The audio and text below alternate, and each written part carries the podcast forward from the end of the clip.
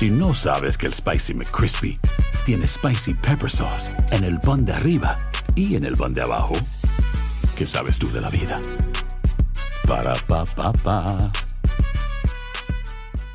Boost Mobile tiene una gran oferta para que aproveches tu reembolso de impuestos al máximo y te mantengas conectado. Al cambiarte a Boost, recibe un 50% de descuento en tu primer mes de datos ilimitados. O, con un plan ilimitado de 40 dólares, llévate un Samsung Galaxy A15 5G por $39.99. Obtén los mejores teléfonos en las redes 5G más grandes del país. Con Boost Mobile, cambiarse es fácil. Solo visita boostmobile.com. Boost Mobile, sin miedo al éxito. Para clientes nuevos y solamente en línea, requiere AroPay. 50% de descuento en el primer mes requiere un plan de 25 dólares al mes. Aplican otras restricciones. Visita boostmobile.com para detalles. Lo mejor, lo más impactante, está por venir en Tu vida es mi vida. De lunes a viernes a las 8 por Univisión. Hola, soy Jorge Ramos y a continuación escucharás el podcast del Noticiero Univisión. El programa de noticias de mayor impacto en la comunidad hispana de Estados Unidos. ¿Qué tal? Buenas noches. Un hombre abrió fuego en la Universidad de Nevada en Las Vegas disparándole al menos a tres personas antes de enfrentar a la policía que informó que el sujeto está muerto. El ataque provocó pánico entre estudiantes y profesores de la universidad y como precaución las autoridades cerraron todos los centros de estudios superiores de Las Vegas durante horas. Vilma Tarazona ha estado siguiendo esta noticia y tiene lo último.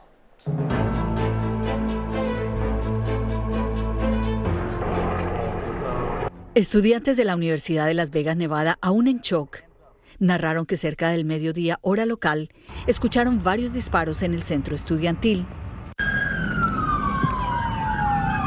Contaron que recibieron varias alertas en sus teléfonos avisando que la universidad estaba cerrada y en máxima alerta. Dicen que escucharon los gritos de otros estudiantes que entraron en pánico.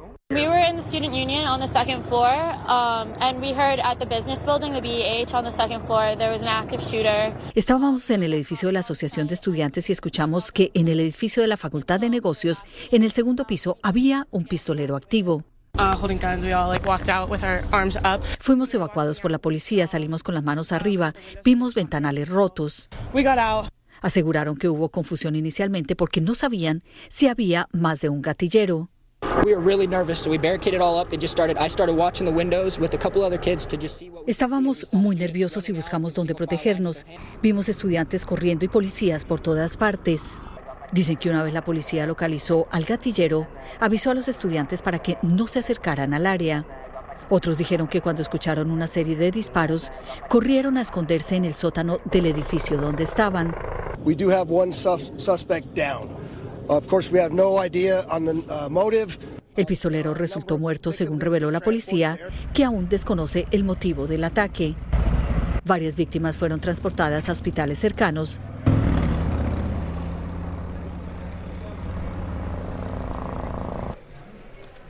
Y las autoridades designaron un centro de reunificación para padres y estudiantes. El Distrito Escolar del Condado Clark canceló todos los eventos deportivos de sus estudiantes. Regreso contigo. Muchas gracias, Vilma. Desafortunadamente, los tiroteos masivos en Estados Unidos siguen aumentando. En lo que va del 2023, se han registrado al menos 631. Eso es casi el doble de los 336 ocurridos en el 2018. Uno de los estados más afectados es Texas, con 64 tiroteos con múltiples víctimas solo este año, en el 2023. Ayer ocurrió una serie, ocurrió una serie de tiroteos perpetrados por el mismo sujeto en Austin y en San Antonio. En uno de estos incidentes falleció un hombre guatemalteco y Marlene Guzmán habló con la viuda de la víctima. Nos acompaña desde Austin. Adelante, Marlene. Ilia, desconsoladas están las familias de estas seis víctimas mortales de este terrible hecho que sucedió particularmente aquí en Austin, pero también en San Antonio. De esta ola de actos violentos, tiroteos a manos de este hombre de 34 años, identificado como Shane James. Sabemos que también entre las víctimas, de acuerdo a familiares, identificaron a un hombre un padre joven guatemalteco de apenas 32 años y quien iba a cumplir 33 años el 24 de diciembre. Los familiares dicen Emanuel Pop K está entre las víctimas de este terrible hecho. Precisamente ellos vinieron hasta este lugar donde él perdió la vida. Él se encontraba trabajando con una mudanza ese día cuando lamentablemente fue atacado a balazos por el sospechoso. Los familiares llegaron hasta acá para orar por él y también aquí pudimos hablar con la esposa de la víctima, quien por supuesto está sumida en el dolor. Escuchemos. Tenemos tantos planes juntos con nuestras hijas. Pero nos dejaron a medias.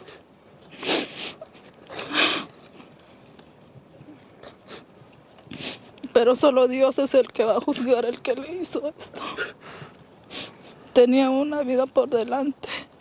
Él era sano, no estaba enfermo. Solo Dios sabe por qué hace las cosas. ¿Qué estaba haciendo?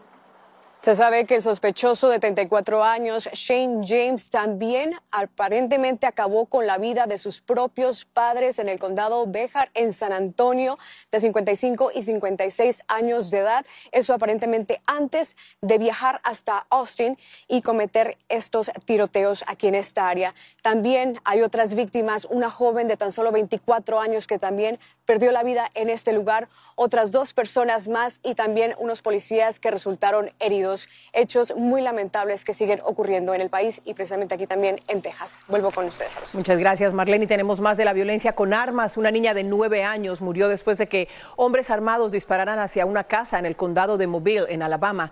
La niña dormía en un sofá al lado de sus juguetes cuando la alcanzó un disparo que entró por una ventana. La policía cree que se trata de un ataque relacionado con la violencia entre pandillas. Vamos a hablar ahora de inmigración. En Arizona, autoridades bloquearon el paso en una remota zona fronteriza de Lukeville, que se ha convertido en una nueva ruta por donde los migrantes cruzan desde México hacia los Estados Unidos. Taparon uno de los huecos de la valla fronteriza por donde recientemente han cruzado miles de personas que luego se entregan a las autoridades migratorias para solicitar asilo. Oscar Gómez tiene el reporte. Este es el hoyo en el muro fronterizo de Lukeville, Arizona, por el que han cruzado decenas de miles de migrantes en las últimas semanas. Ha sido la vértebra que ha llevado a una crisis sin precedentes en el área. Haciendo uso de sierras, los coyotes cortaron el muro que mandó a construir el presidente Trump. Ayer presenciamos el cruce del que sería, quizás sin saberlo, el último que lograron entrar antes de que las autoridades lo sellaran. En cuestión de segundos y a plena luz del día y frente a la mirada atónita de agentes fronterizos, cruzaron unas 18 personas. La incursión estaba dirigida por un coyote enmascarado, quien los graba mientras pasaban. Uno ayudaba al otro, nadie les impidió el paso. Después de que cruzara el último migrante, el coyote se detuvo para saludar y despedirse, como quien se retira tras una fructífera jornada laboral, y se perdió en el desierto mexicano, mientras que el grupo de inmigrantes se dirigía al campamento. Momentos después de que cruzaran los migrantes, el agujero fue sellado y por varias horas se detuvo el cruce. Ahora los migrantes están cruzando por otros agujeros más lejos. Nos dejaron como a 16 horas. De aquí hemos caminado. Estas mujeres y sus hijos ya no pueden caminar por el cansancio. Caminado demasiado. Estas marcas que se encuentran en el muro son las reparaciones que hicieron las autoridades por aquí. Fue por donde cruzaron miles de migrantes indocumentados, pero eso no significa que después de tapar estos hoyos no hayan otros espacios donde están cruzando estas personas. En la frontera de Lukeville, Arizona, Oscar Gómez, Univision. Con la reciente expulsión de George Santos del Congreso, están aumentando las solicitudes de que también se destituya al senador demócrata de Nueva Jersey, Bob Menéndez. Menéndez y su esposa enfrentan varias acusaciones, incluyendo la de aceptar sobornos. Sin embargo, él sostiene que su caso es diferente al de Santos. Claudia Uceda habló con el senador. Pero no va a renunciar, senador. Hace casi dos meses nos dijo que no iba a renunciar. Pero no va a renunciar, senador. No. Hoy volvimos a encontrarnos con el senador Bob Menéndez. y mantiene su inocencia. ¿Cómo se siente usted? Ah, imagínate, he tenido mejores momentos, pero eh, estamos eh, de pie de lucha. La Fiscalía Federal de Nueva York acusa al senador y su esposa Nadine Menéndez de recibir cientos de miles de dólares en sobornos. El demócrata también enfrenta cargos por actuar ilegalmente como agente de un gobierno extranjero. No hay nada más que yo quisiera hacer que poder discutir todos los pormenores de la acusación para defenderme. Pero para hacer eso, tengo que hacerlo en una corte, no en la prensa. Desde que el republicano George Santos fue expulsado del Congreso por conducta fraudulenta, ha aumentado el clamor para que ocurra lo mismo con Menéndez.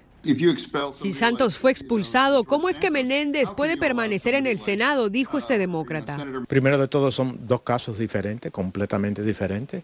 El número dos, soy inocente y lo voy a comprobar. El senador Fetterman fue más allá y a través de la plataforma Cameo pagó más de 300 dólares a Santos para que le dé consejos a Menéndez. El video molestó a Menéndez. Parece que eh, tiene algún problema conmigo no sé cuál es, eh, pero debe eh, pasar su tiempo ayudando a los residentes de Pennsylvania en lugar de estar enfocado en mí. Entre tanto, un reporte de la cadena NBC indica que los lingotes de oro que fueron confiscados en la residencia del senador estarían vinculados a un caso de robo. Primero todo, el reporte de, de esa estación es factualmente eh, incorrecto. Y sobre la posibilidad de que lo expulsen como a Santos. El líder demócrata del Senado evitó contestar. En el Capitolio, Claudio Seda, Univisión. Hola, soy León Krause y te invito a escuchar cada mañana Univisión Reporta, un podcast con conversaciones a profundidad sobre los temas que más resuenan en Estados Unidos y el mundo. Oye todos los días la voz de especialistas reconocidos y de aquellos que están marcando el curso de la historia actual. Escucha Univisión Reporta en Euforia App o en donde sea que escuches podcasts. Hacer tequila, Don Julio, es como escribir una carta de amor a México. Beber tequila, Don Julio, es como declarar ese amor al mundo entero.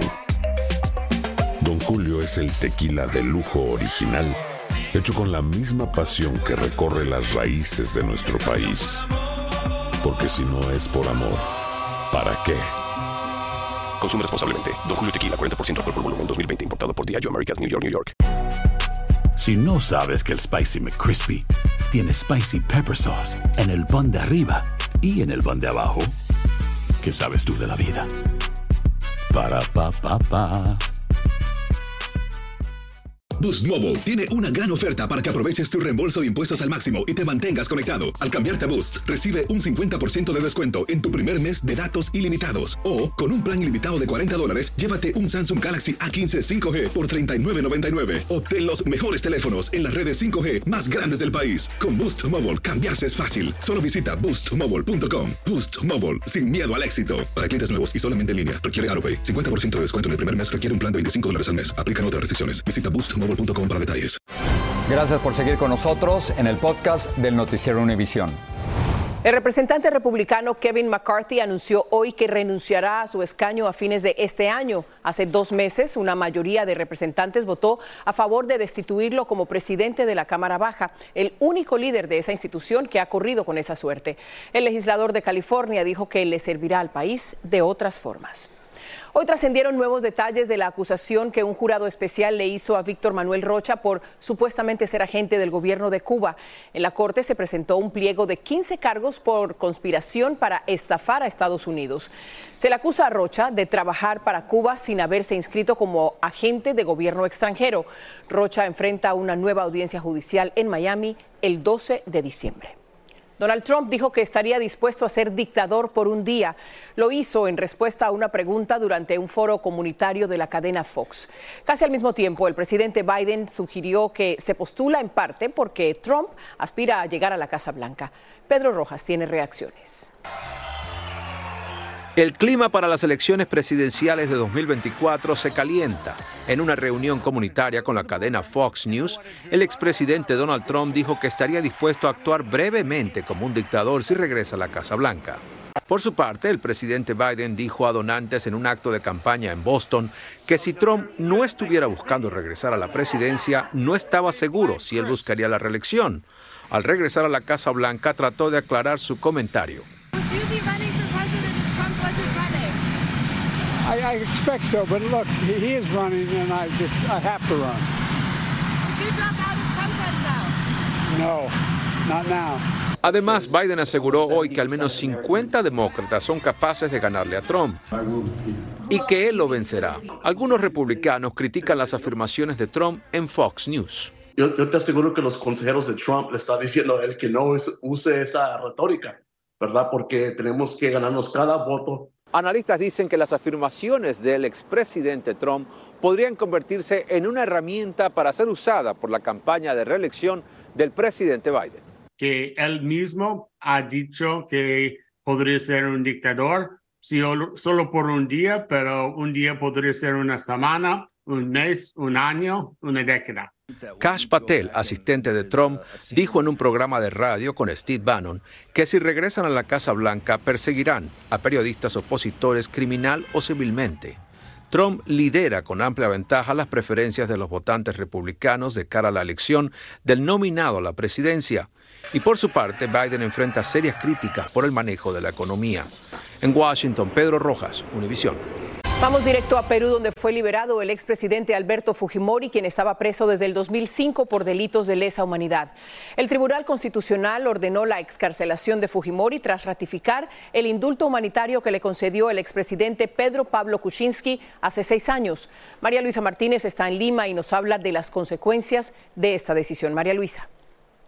Gracias. Hace instantes el Instituto Nacional Penitenciario confirmó la excarcelación oficialmente del expresidente Alberto Fujimori. Poco antes llegaron al penal Keiko Fujimori y Kenji Fujimori, sus dos hijos que viven en el Perú, para acompañarlo y eh, ordenar sus cosas personales que serán trasladadas luego a la casa de Keiko Fujimori, donde él pasará eh, los próximos días, no se sabe si permanentemente, pero por lo menos seguramente durante las fiestas pasará los próximos días el expresidente Alberto Fujimori. Ha habido mucha confusión porque si bien el Tribunal Constitucional ordenó la excarcelación del expresidente, la Corte Interamericana de Derechos Humanos recomendó que esto no ocurriera.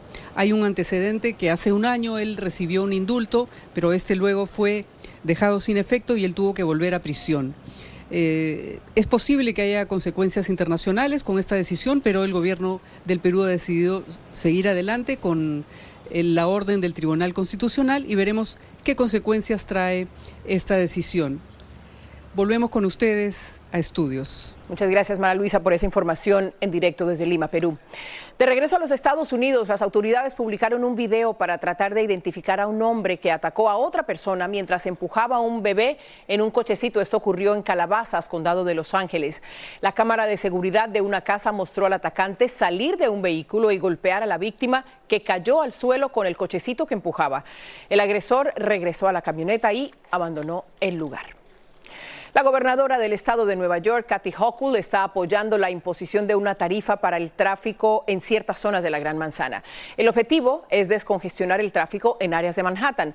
La propuesta es cobrar 15 dólares por día a los automóviles y entre 24 y 36 dólares a los camiones, dependiendo de su tamaño. Blanca Rosa Vilches tiene reacciones desde Nueva York. No está en discusión que Nueva York tiene uno de los peores tráficos vehiculares del país. Aunque la discusión sobre qué hacer al respecto también ocasiona ruido. La gobernadora del estado encabeza la lista de los que apoyan la llamada tarifa de congestión, que hoy recibió el respaldo en la primera votación de la Administración de Transporte Público. La tarificación para la congestión va a darnos los recursos para darle mejor servicio de tránsito, más autobuses. El objetivo es reducir el tráfico a partir de la calle 60 de Manhattan hacia el sur. Esto incluye Times Square y un tercio de la isla en el área más congestionada. Es así como dicen ellos, espero que, lo, que se evite el tráfico, pero no creo. Con estos puntos de detección electrónica se cobrará 15 dólares a los que transiten desde las 5 de la mañana hasta las 9 de la noche de lunes a viernes y de 9 a 9 los fines de semana. Eso es, como dice uno del país de nosotros, un abuso, porque eh, todo sube menos los salarios de uno. El objetivo es, además de reducir el tráfico, frenar la contaminación del aire y, por supuesto, generar mil millones de dólares anuales que se invertirán en mejorar el transporte público. Nuestra comunidad de inmigrantes que viven en las afueras de, en los cinco condados, que toman muchos trenes y eh, toman los buses también. El gobernador de New Jersey ya retó la propuesta en las cortes. El siguiente paso ahora son 60 días de audiencias públicas en las que se escuchará a todos los sectores involucrados en esta controversial medida. Y por supuesto que una vez más se anticipa mucho ruido antes de su implementación. En la ciudad de Nueva York, Blanca Rosa Vilches, Univisión. Las calificaciones en matemáticas de los estudiantes estadounidenses cayeron en picada y alcanzaron el mínimo desde que se realizan estas pruebas. Según el Programa para la Evaluación Internacional de Alumnos, las puntuaciones en matemáticas bajaron 13 puntos, pasando de 478 en el 2018 a 465 el año pasado. Este puntaje sitúa a Estados Unidos en el puesto 26 a nivel mundial. La evaluación fue realizada a 620 mil estudiantes en 81 países. Este 2023 ha sido un año inolvidable para Taylor Swift, la estrella con mayor atracción de espectadores en el mundo de la música. Su gira Eras Tour fue la más seguida en la historia en el sitio de internet. Swift recaudó casi 2.200 millones de dólares en ventas de entradas solo en Norteamérica y la revista Time la nombró la persona del año. Muy merecido. Muy buenas noticias para los amantes del bolero. La UNESCO declaró este género musical como Patrimonio Cultural Inmaterial de la Humanidad. El bolero es por excelencia el lenguaje y la música del amor y también del desamor. La UNESCO determinó ahora que también es parte de la identidad de los pueblos, especialmente de los latinoamericanos. Jessica Cermeño, una amante del bolero, nos cuenta cómo reaccionan en México. El bolero es el género romántico por naturaleza, porque haya amor o desamor siempre regala poesía. La tristeza está en el bolero, la nostalgia, la ausencia. Rodrigo de la Cadena es cantante y compositor y fue uno de los que apoyó la candidatura de México y Cuba para considerar estas bellas canciones como patrimonio cultural inmaterial de la humanidad. Un reconocimiento que ya le otorgó la Oficina de Naciones Unidas para la Educación, la Cultura y la Ciencia. Nace en Cuba, pero crece y se desarrolla en México, pues habla de un enaltecimiento y una veneración a la mujer. Por eso todos los grandes cantantes de este país han cantado. Alguna vez bolero. Desde Pedro Infante. O Javier Solís con su mariachi, hasta Luis Miguel, que hace vibrar a miles. Porque aquí uno los puede disfrutar lo mismo en una esquina que en una sala de conciertos, interpretados por el tenor Javier Camarena. Me encantan los boleros. Y me encanta María Griver, me encanta Agustín Lara, me encanta eh, bueno, Álvaro Carrillo. Quien compuso uno de sus favoritos. Y escucharlos en vivo siempre emociona. Un placer que hoy es reconocido a nivel mundial. El proyecto para enaltecer los boleros en este país comenzó hace más de una década y ahora habrá hasta proyectos para preservarlos. En la Ciudad de México, Jessica Cermeño, Univision. ¿Y a quien no le viene bien un buen bolero? Con este gran género nos despedimos. Nos esperamos mañana en el Noticiero Univisión. Buenas noches.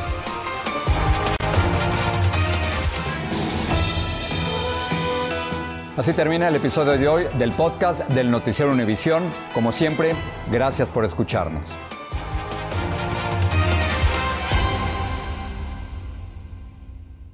Hola, les habla Jorge Ramos, soy inmigrante y periodista. Quiero invitarte a profundizar en los temas más relevantes y controversiales de la actualidad en el podcast llamado Contrapoder. Contrapoder. Descubre las diferentes voces de los protagonistas del momento con entrevistas a profundidad. Escucha el podcast Contrapoder en Euforia App y en todas las plataformas. Si no sabes que el Spicy McCrispy tiene Spicy Pepper Sauce en el pan de arriba y en el pan de abajo, ¿Qué sabes tú de la vida? Para pa pa pa. Boost Mobile tiene una gran oferta para que aproveches tu reembolso de impuestos al máximo y te mantengas conectado. Al cambiarte a Boost, recibe un 50% de descuento en tu primer mes de datos ilimitados. O, con un plan ilimitado de 40 dólares, llévate un Samsung Galaxy A15 5G por $39.99. Obtén los mejores teléfonos en las redes 5G más grandes del país. Con Boost Mobile, cambiarse es fácil. Solo visita boostmobile.com. Boost Mobile, sin miedo al éxito. Para clientes nuevos y solamente en línea, requiere AroPay. 50% de descuento en el primer mes requiere un plan de 25 dólares al mes. Aplican otras restricciones. Visita boostmobile.com para detalles. Esto solo es el principio. Porque lo mejor, Esto no se va a quedar así. lo más impactante, ¿Por qué? Soy tu madre. esta mujer me robó. Por favor, abre tus ojos. Está por venir en ¿Entendiste? Tu vida es mi vida. De lunes a viernes a las 8 por Univisión. Y eso sí que amerita un brindis, ¿no crees?